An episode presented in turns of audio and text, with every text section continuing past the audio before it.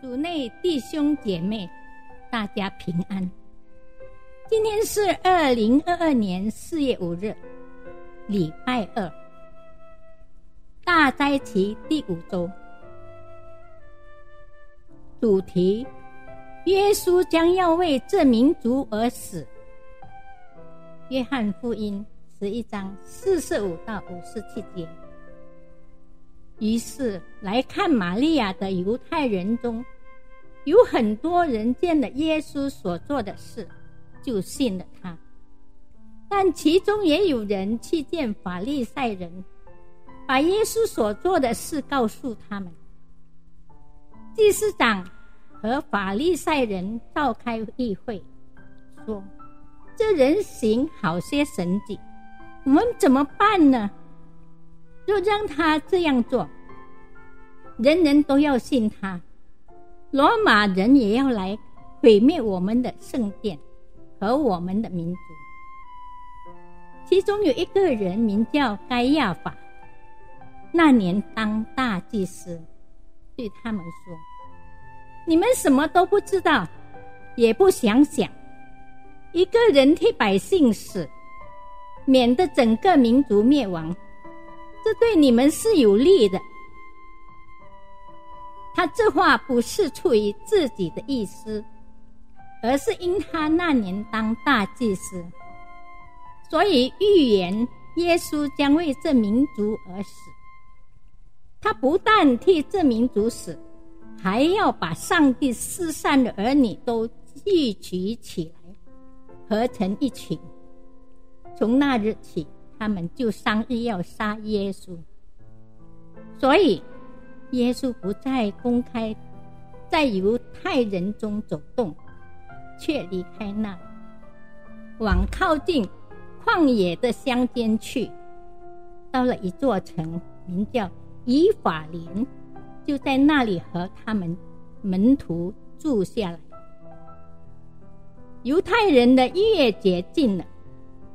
有许多人从乡下上耶路撒冷去，要在过节前洁净自己。于是他们寻找耶稣，站在圣殿里彼此说：“你们认为怎样？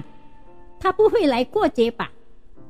那时，祭司长和法利赛人早已下令：若有人知道耶稣的下落，就要报告。他们好去捉拿他。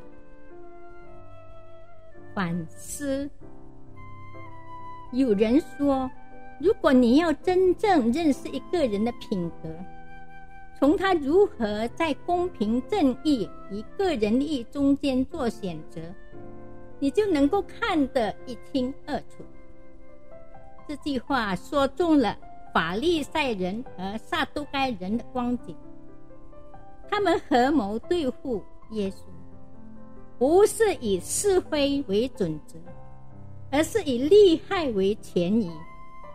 连大祭司该亚法，也是为免公会中人蒙受损失，才说出一个人替百姓死，免得整个民族灭亡。这句听似大义凛然的话。其实他内心所充满的只是自私和虚伪。不仅如此，他意图恃强凌弱，欺压一个毫无反抗能力的平民百姓。性格中可耻的一面更是显露无遗。我们要常常警惕，避免犯与他们相同的错误。就教会侍奉和个人生活的层面来说，当我们要做出抉择时，我们有否为了私利而牺牲公平正义？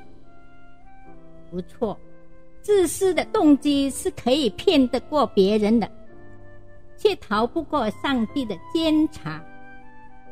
因此，祈求上帝帮助我们，常存清洁的良心。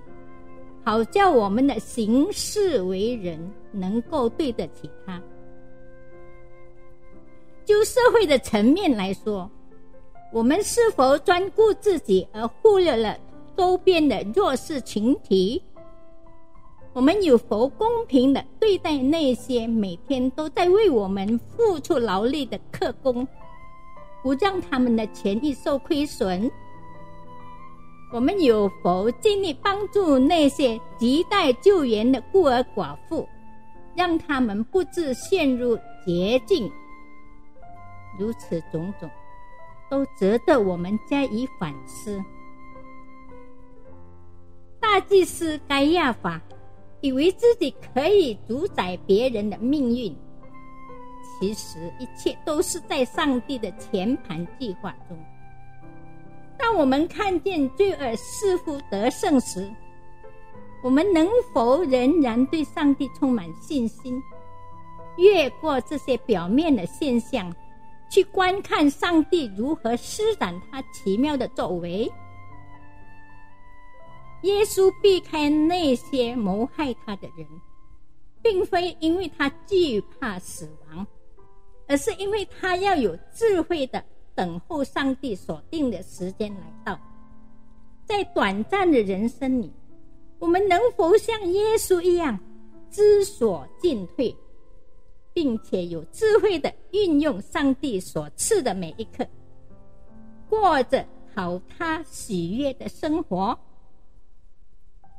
我们来祷告，主啊，求你监察我的内心，除去我的一切自私和不义，助我效法你的圣洁、公义和慈爱。